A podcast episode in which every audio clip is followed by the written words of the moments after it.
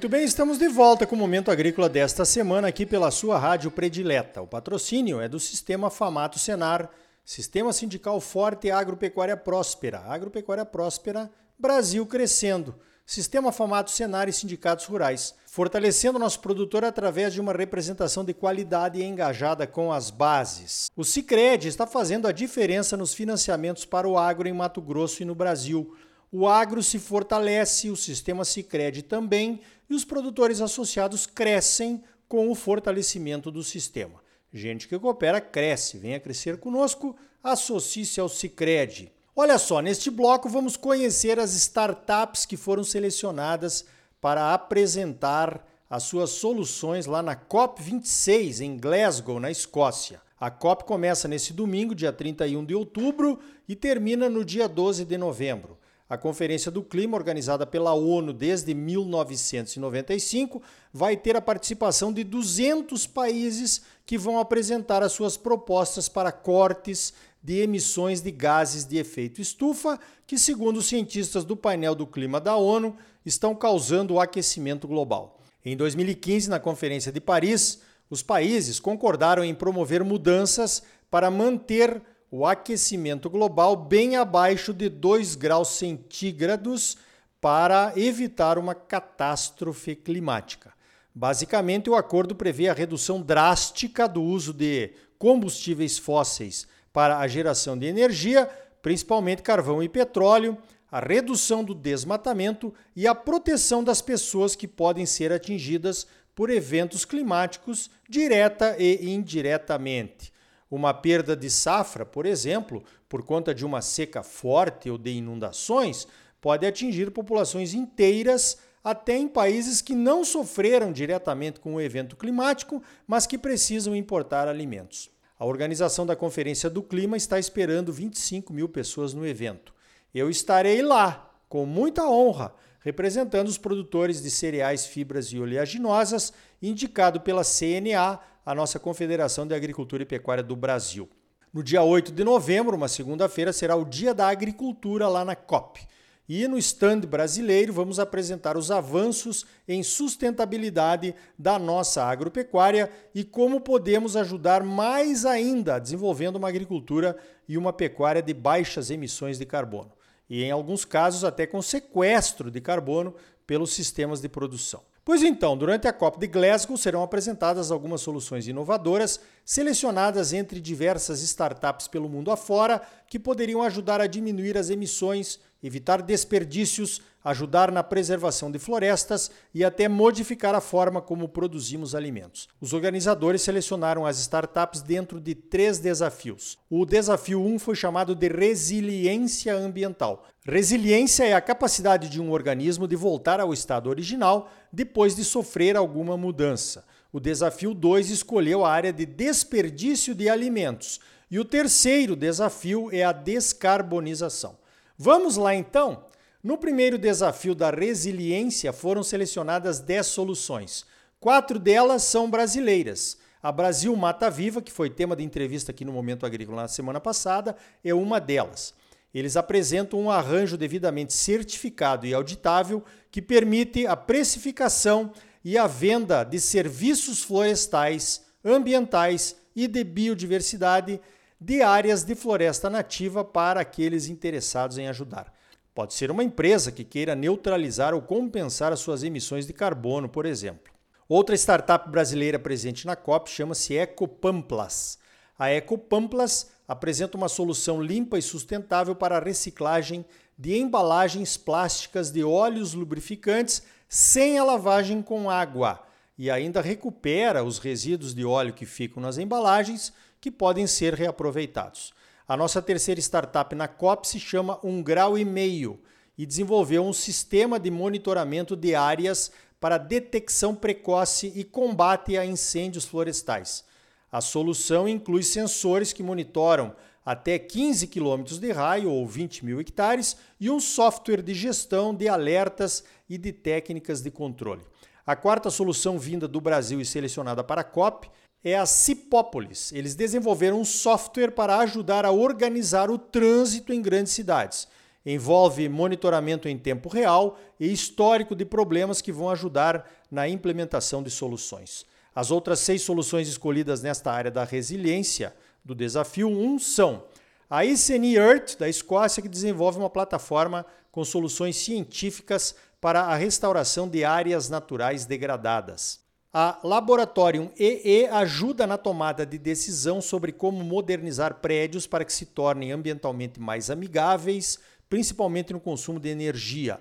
A Blockchain Triangle é uma empresa americana que oferece uma solução de blockchain para garantir investimentos em total compliance com as questões ambientais. A XDI Systems é australiana e desenvolve uma solução para avaliar riscos climáticos de empresas interessadas ajudando na tomada de decisões. A EcoWave Power é sueca e israelense e trabalha com uma tecnologia inovadora para gerar energia usando a força das ondas e das marés.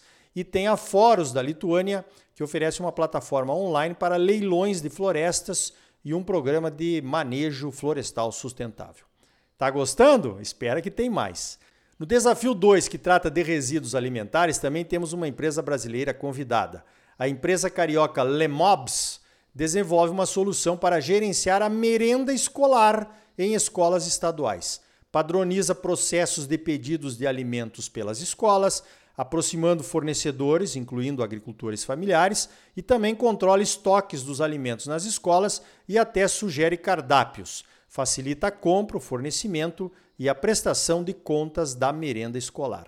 A Alfa Proteína é uma empresa da Alemanha que está desenvolvendo a produção de larvas de moscas com o uso de resíduos de alimentos, larvas que serão posteriormente usadas na produção de rações como fonte de proteína. Essa eu achei bem legal, hein? A empresa Lagosta Azul da Dinamarca apresenta uma solução para a venda direta de peixes dos pescadores para o consumidor final, eliminando atravessadores. A venda direta pode trazer um ganho até quatro vezes maior para os pescadores. No desafio 3, o desafio da descarbonização, a empresa dinamarquesa Too Good To Go, que quer dizer mais ou menos muito bom para jogar fora, criou uma plataforma em que supermercados e restaurantes podem oferecer produtos que estão próximos da data do vencimento a preços promocionais. Eles já operam em 16 países e dois continentes. A CHRG Network da Lituânia desenvolve uma solução para o pagamento do carregamento das baterias dos carros elétricos. Diferentes fornecedores de energia elétrica não precisariam ter as suas próprias estações de recargas usando uma solução comum de cobrança. A empresa DataHood da Lituânia é uma plataforma online de inteligência que ajuda empresas e municípios a analisar e escolher locais para instalar serviços que facilitem uma vida urbana mais sustentável. A empresa dinamarquesa Mesh Energy desenvolve a capacidade de converter biomassa residual em hidrogênio de uma forma altamente eficiente. O principal investidor da Mesh Energia é a empresa dinamarquesa de ferries, aquelas barcas que transportam pessoas e veículos. A empresa escocesa Routing desenvolve uma plataforma de roteamento e gerenciamento da frota de ônibus para o transporte público de acordo com a demanda de cada linha. A solução otimiza a utilização da frota e diminui as emissões de carbono. E daí? Gostou das soluções inovadoras que serão apresentadas na COP? Eu achei que muitas delas fazem bastante sentido. Eu também gostei das soluções que as startups brasileiras vão apresentar por lá. No caso do Brasil, eu sinto que, em todas as conferências do clima, as nossas autoridades tentam levar e oferecer cada vez mais soluções e políticas que realmente diminuam as nossas emissões de gases de efeito estufa. Recapitulando, o Cadastro Ambiental Rural, o Programa de Agricultura de Baixo Carbono, o ABC, a promessa que atingiremos a neutralidade das emissões de carbono 10 anos antes da data de 2050, que foi proposta de comum acordo entre todos os países. Tem também aquela política de RED, que é uma redução de emissões por desmatamento. Tem o programa PCI, Produzir, Conservar e Incluir, que foi implantado em Mato Grosso depois da COP de Paris, e por aí vai. Para essa COP, estamos levando mais uma batelada de projetos ambientais. A CPR Verde, o Programa Floresta Mais, o ABC, fora os projetos estaduais, como Mato Grosso carbono neutro até 2035. Na minha opinião, a nossa estratégia precisaria mudar. E eu explico. Muitas vezes vamos lá na COP e prometemos coisas que depois não vamos conseguir cumprir. Eu cito como exemplo o CAR, o nosso cadastro ambiental rural, que teve adesão maciça dos produtores, mas os governos estaduais e federal não conseguem dar agilidade para a validação dos cadastros. Outro ponto que eu considero importante, que é o nosso calcanhar de Aquiles, é o desmatamento ilegal. Quantos e quantos programas, ações, recursos, discursos de ministros e operações foram realizadas e o desmatamento ilegal continua aí, firme e forte, manchando os nossos projetos e até os nossos produtos de exportação. Nós vamos para a COP apresentar um monte de soluções e projetos consistentes, mas vamos naufragar de novo junto à opinião pública mundial quando as perguntas e os questionamentos sobre o desmatamento começarem a aparecer. Enquanto não resolvermos isso, não há como chamarmos atenção para os nossos avanços em sustentabilidade. Essa é a minha opinião.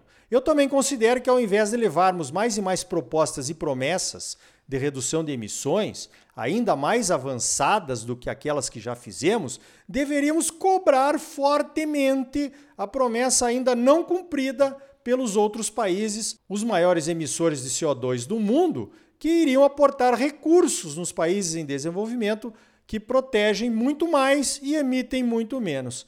Cadê o dinheiro? Estamos prometendo cada vez mais e mais sem receber nada. Finalmente, temos que ter um extremo cuidado com essa síndrome que eu chamo de mico-precop, em que queremos levar mais e mais, prometer muito, mas sem saber se vamos poder cumprir e principalmente quanto isso vai custar. Normalmente a conta das promessas vem para os produtores rurais e para a população brasileira. Jogar para a torcida parece legal, mas o mais importante é ganharmos o jogo. Pense nisso. Você é sempre muito bem informado, ligado aqui no Momento Agrícola. Crédito, a mola propulsora do agro brasileiro, nas mãos dos produtores associados ao cooperativismo. Sicredi, gente que coopera cresce. Associe-se ao Sicredi e venha crescer conosco. Sistema sindical forte e agropecuária próspera. Sistema Famato Senar, trabalhando para aprimorar conhecimentos, melhorar vidas e garantir uma produção agropecuária mais sustentável e lucrativa para os produtores associados. E um Brasil melhor para todos nós. Por hoje, vamos ficando por aqui. Então, até a semana que vem com mais um Momento Agrícola Mato Grosso para você. Até lá!